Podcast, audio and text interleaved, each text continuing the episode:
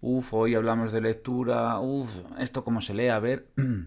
Momento guitarra. Episodio 35. Hola, ¿qué tal? Te doy la bienvenida a este podcast de divulgación y entretenimiento educativo musical en torno al aprendizaje y disfrute de la guitarra clásica. Esto es para ti si buscas motivación, inspiración y crecimiento en tu viaje con las seis cuerdas. Me presento. Yo soy Pablo Romero Luis, músico y profesor de guitarra, y hoy, como te he dicho, vamos a hablar de lectura, lectura musical, ¿vale? Y para ello te voy a ir explicando un poco cómo, cómo lo trato yo, ¿no? Cómo trato el estudio de, de la lectura, porque así puedes coger ideas y también así ves un poco cómo lo trata una persona que lleva muchos años en esto de la lectura y además especialmente alguien a que se le ha dado siempre muy pero que muy mal. Luego te cuento. Y eso es un poco el resumen de lo que vamos a ver. Eh, esto es un podcast, aunque lo puedas ver en YouTube, eh, está pensado para ser escuchado y por eso el enfoque es distendido. Y esto lo digo porque mucha gente en YouTube me dice, ¿y por qué este vídeo es tan largo? Pues porque es un podcast, ¿vale? Esto lo puedes escuchar en YouTube, lo puedes escuchar en Spotify, en Google Podcasts, en todas las plataformas de podcast que se te puedan ocurrir, porque creo que va automático. Y solo me queda una cosa que decirte. Afina, que empezamos. Bueno,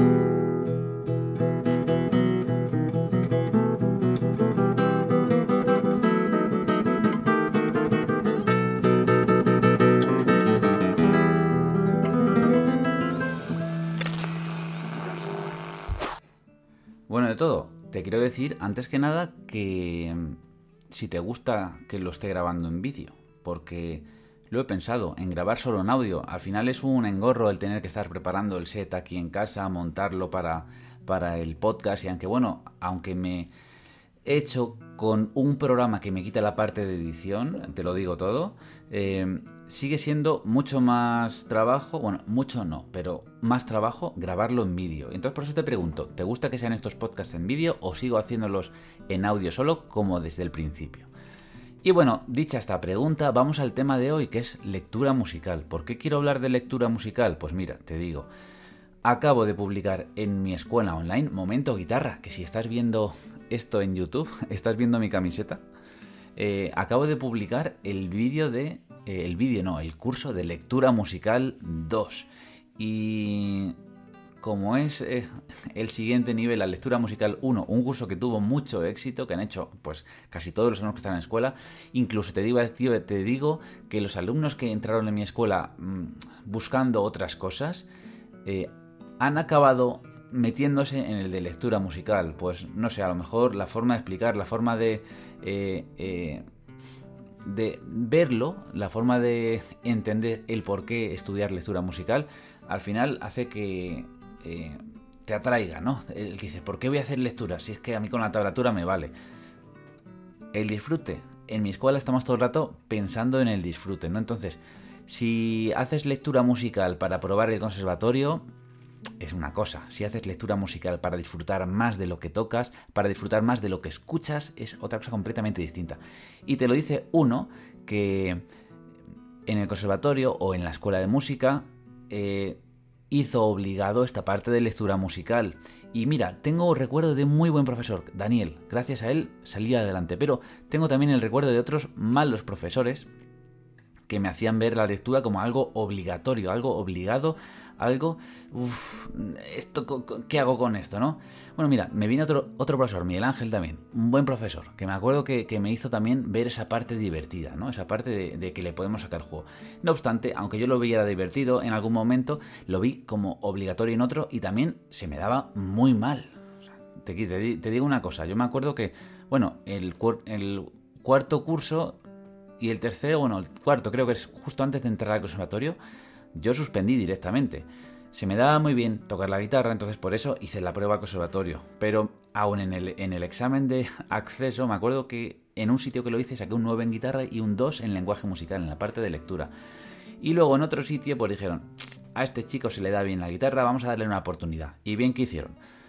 Entonces, te voy a contar un poco cómo planteo yo el estudio de la lectura, porque no vas a aprender a leer bueno, a lo mejor sí vas a aprender alguna cosita, pero a leer no vas a aprender escuchando un podcast. A aprender vas a aprender leyendo, ¿vale? Esto es importante.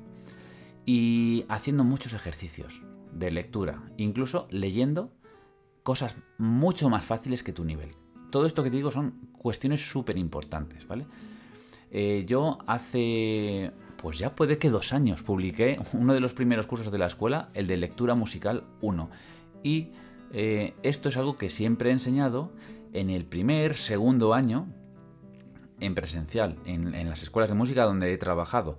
¿Y qué pasa? En mi escuela online lo que quería era separarlo. Es decir, separar la parte eh, de ejecutar la pieza, ¿no? De interpretar, de tocar, de la parte de aprender lectura. Porque en el conservatorio se enseñan a la vez. Y es como que parece que si no sabes una cosa no puedes hacer la otra. ¿Vale? Mucha gente piensa eso, ¿no? Es decir, eh, bueno, pues si no sé leer es que soy analfabeto en música. No, no tiene nada que ver, no es eso, no, nada de eso, ¿vale? Puedes tocar, puedes ser profesional sin saber leer, pero leer te da muchas herramientas. Entonces, no voy a vender aquí que es bueno leer o que no, solo te voy a hablar un poco sobre lectura musical, cómo lo planteo yo y cómo lo planteo en el curso que he hecho en el, en el número 2, porque si estás escuchando esto y eres alumno mío y todavía no has hecho el curso, te va a dar ganas, ya verás. En el, el curso de lectura musical 1 intentaba em, que al acabar el curso tuvieras un conocimiento de la primera posición, ¿vale? Traste 1, 2 y 3, todas las notas, empezando desde la sexta cuerda, mi, fa, sol, dedo 0, 1 y 3, dedo 0 es el aire. La, si, do, 0, 2, 3, mi, fa, sol, digo re, mi, fa, 0, 2, 3, ¿vale? En la cuerda 4, si has hecho el curso esto ya lo sabes. Y yendo un poquito más arriba, y claro, practicábamos con ritmos fáciles, corcheas negras, porque no es un, curso de ritmo, es un curso de lectura, de lectura de notas, ¿vale? ¿Qué pasa? Que se juntan las notas y los ritmos y esto se hace complicado. Y ahora en el curso nivel 2, mira, voy a poner, eh, si estás viendo esto en YouTube, eh, te voy a compartir cómo es por dentro, ¿vale? El curso, la escuela. Entonces, eh, momento que voy a colocar una cosa. Ahora subiendo, bueno, viendo el... Si, vas a mi página web, buscas cursos, eh, curso de lectura musical 2, te va a salir, ¿vale? Por si acaso quieres ver el vídeo este de bienvenida. Pero me quiero ir abajo en la web donde tengo siempre los capítulos para contarte un poco eh, eh, cómo lo he planteado. Porque, bueno, si eres alumno de mi escuela, puedes verlo. Y si no, pues bueno, tienes así esa idea y esa idea de cómo se estudia esto, ¿no? Si estás escuchando esto paseando al perro, conduciendo el coche, yendo hacia algún, hacia algún lado, te va a mover ideas en la cabeza, ¿vale? Lo primero que se hace en un curso nivel 2 es repaso y por eso empiezo por ahí. Pero mira, lo siguiente ya es, me salgo de la posición 1 y voy a la posición 5. Posición 5, te recuerdo, dedo 1 traste 5, dedo 2 traste 6, dedo 3 traste 7, dedo 4 traste 8, ¿vale? Ponemos ahí la posición y el índice puede ir un poco para atrás y el meñique puede ir un poco para adelante. Esa es la posición 5. Entonces, vamos a averiguar cómo se llaman las notas que están en esa posición y nos damos cuenta que se repiten lógicamente. Digo, bueno, lógicamente para quien lo sabe, para quien no lo sabe, pues hay que decirlo. Se repiten los nombres de las notas, se repiten las mismas notas. Es decir, nos damos cuenta que las mismas notas que aprendimos en el curso 1 también se, se tocan en otro sitio. Por ejemplo, el mi al aire de la cuerda 1 también se toca en el traste 5 de la cuerda 2, ¿vale? Entonces, es una forma de verlo que nos puede ser útil, ¿no? Eh, cuando estamos en posición 5 pensamos que es como una cuerda más arriba, tiene las notas parecidas a las de las cuerdas del aire. Pero bueno, esto es poco a poco. ¿Y luego qué hago durante todo el curso?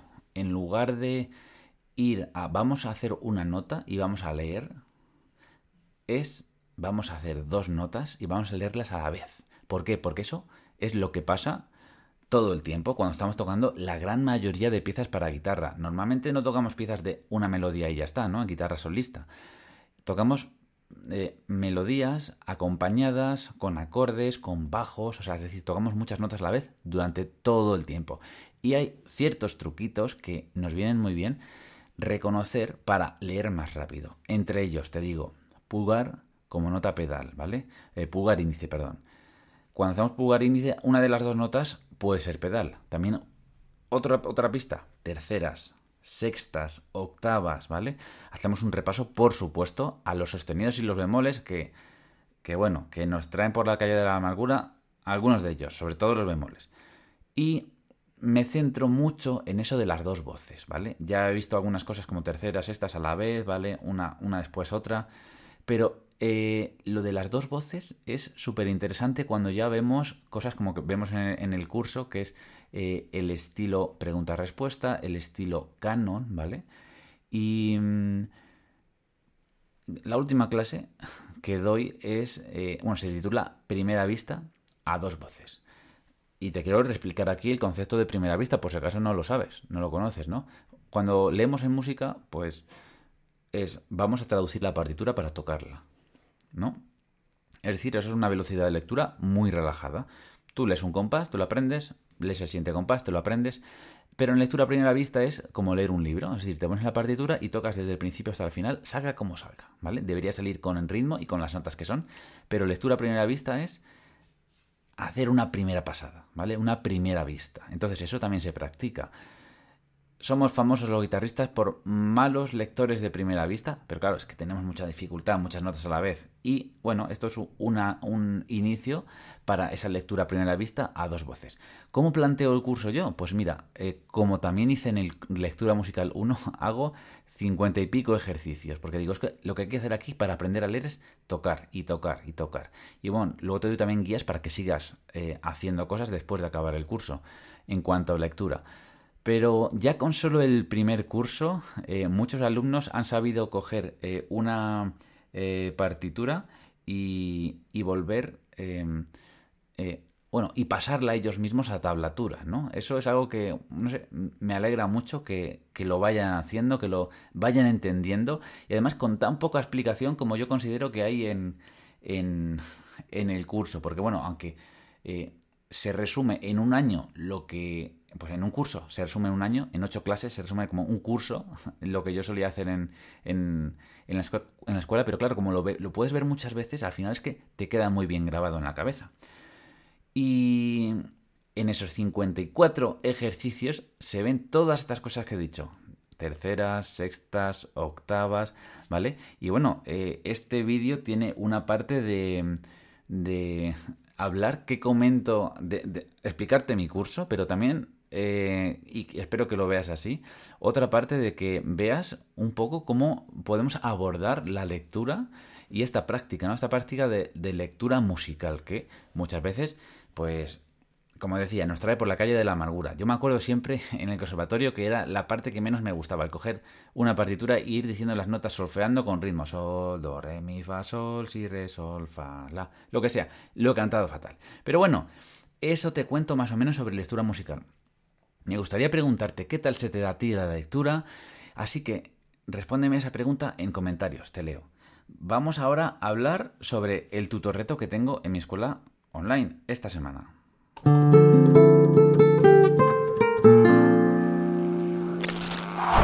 Ya había dejado de hacer podcast un mesecito ahí. No me gusta poner una periodicidad, así que va a seguir sin periodicidad.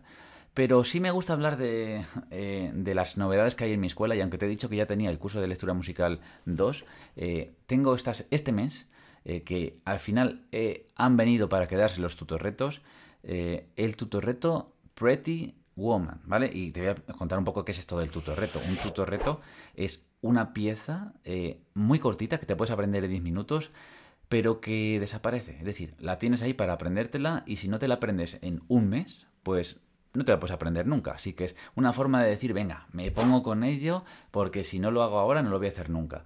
Y sabes el tema este de Pretty Woman, tan bonito, que, tiene una intro debajo que me parece guay. Entonces, esa intro, acorde de la menor y acorde de fa sostenido menor, eso es lo que tenemos. ¿Vale? Te digo, pues acaso, fa sostenido menor, bueno, la menor y fa sostenido menor cejilla 2, que quiero que lo practiques. Cejilla 2 como si fuera mi menor, ¿vale? Me parece que eso es lo que había, ¿vale? Porque ya lo grabé el día 1 y estamos a 18 ahora. Y, y, bueno, simplemente te recuerdo que si eres alumno de la escuela, si eres alumna de la escuela, tienes el tutorreto ahí preparado para que le eches un ojo. ¿Qué hacemos ahora? Vamos a leer alguna de las preguntas.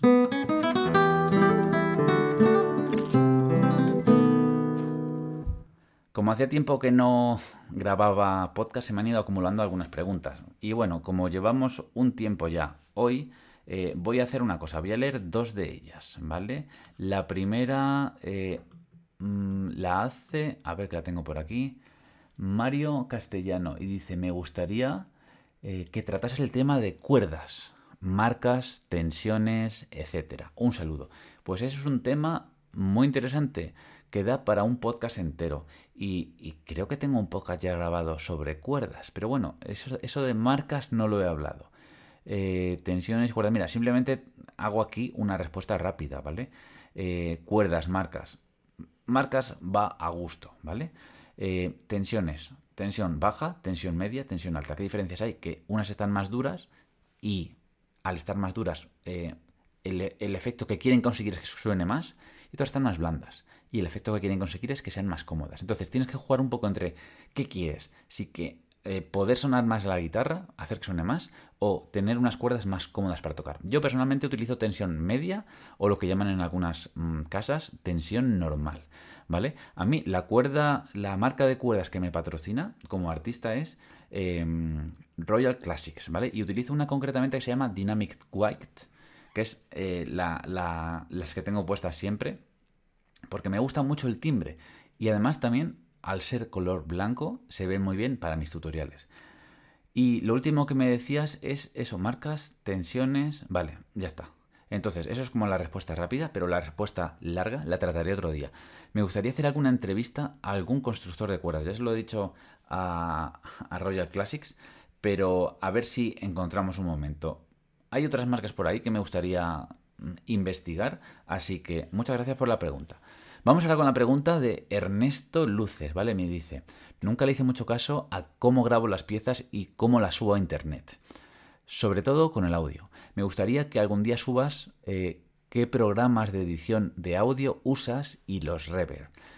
Una guía básica de ecualización para principiantes, para guitarra clásica no hay muchos, sobre todo para que los, los que no tenemos equipos de grabación costosos y tampoco mucho oído. Saludos y gracias, me dice. Pues Ernesto, me lo pones difícil. Eh, sin equipos de grabación costosos. Bueno, pero espera, me lo pones difícil porque me has dicho muchas cosas. Pero si te digo la verdad, yo no tengo un equipo de grabación costoso ahora mismo. Ahora estoy grabándome con este micrófono que se ve en YouTube, que es un Blue Yeti, que se conecta por USB al ordenador y da una calidad bastante aceptable. ¿Qué pasa? Cuando grabamos guitarra clásica queremos oír lo que oímos en la realidad, cuando nos ponemos los auriculares. Y eso es muy costoso, muy, muy, muy costoso. Pero, o sea, no sé cómo decirte, o sea, se, oye la diferencia, o sea, se empieza a escuchar bien, bueno, es que no te puedo decir precios porque ya estoy un poco perdido de eso. Pero quiero decirte que tenemos que mm, aceptar que si no tenemos dinero para invertir en un estudio de grabación, en un estudio, ¿eh? No te digo en un micrófono. Eh, pues tenemos que aceptar que nuestra calidad va a llegar hasta, hasta donde llegue, ¿vale? No hace falta que sea eh, profesional para algo como a lo mejor emitir en YouTube, para compartir con los amigos. Y lo que sí queremos es que suene lo más nítido posible, que la rever esté bonita, ¿no? Entonces, yo siempre recomiendo el programa eh, Audacity. ¿Por qué? Porque es gratuito y tiene como las cosas básicas para cortar, para poner un poco de reverb pero no le uso mucho. Yo utilizo Logic, ¿vale? Que es un programa de Mac, de Apple, que pues empecé a utilizar cuando en mi primer disco eh, estaba viendo a, la persona que me grababa, entonces estaba viendo el ordenador, estaba aprendiendo, y ya como aprendí, pues ya dije, bueno, pues sigo por ahí. Como ahora ya me dedico a esto, tengo programas de vídeo, de audio, pues puedo tenerlo en mi casa. Y con eso más o menos lo hago. Pero por ejemplo, eh, para los vídeos de YouTube, Intento ponerme el micrófono en un sitio que suene bien y no utilizo ni reverb ni nada, o sea que un sonido natural, ¿vale? Entonces, sé que el micrófono cuando está más o menos arriba, he probado miles de posiciones, suena bonito y eso es un poco lo que intento hacer, conseguir un sonido lo más natural posible y que, me guste, ¿vale? Y mucha gente me felicita por el sonido, así que, mira, por algo será. Luego más decías que, eh, que compartiera cosas de ecualizaciones y esto. Me la apuntaré para hablar otro día, porque bueno, me parece un tema muy interesante, aunque yo haga poquita cosa, pero mira, esa poquita cosa marca la diferencia de cuando antes estaba perdido y cuando ahora estoy cómodo con el sonido. Pues nada más, esto es lo que ha sido el podcast de hoy. Hemos hablado de lectura musical, hemos hablado un poco de todos esos trucos que yo eh, eh, intento eh, practicar en lectura, como son terceras, sextas, pulgar, índice, ¿no? que lo que trato en mi curso, eh, para reconocer poco a poco en la partitura, ¿no? Ah, mira, estos son terceras, ah, mira, estos, estos son sextas. Entonces, es algo que ya he practicado y para leerlo la siguiente vez me hace ir mucho más rápido. Vale, espero que te haya quedado un poco clara esta idea. Cualquier duda me preguntas un comentario. Y ahora, como siempre, para la despedida, me gustaría decirte una cosa eh, que me parece muy importante y es, toca mucho y equivócate. Sigue tocando y comete errores. Continúa y empieza de cero si es necesario, porque lo importante, lo bonito, es el camino que recorres.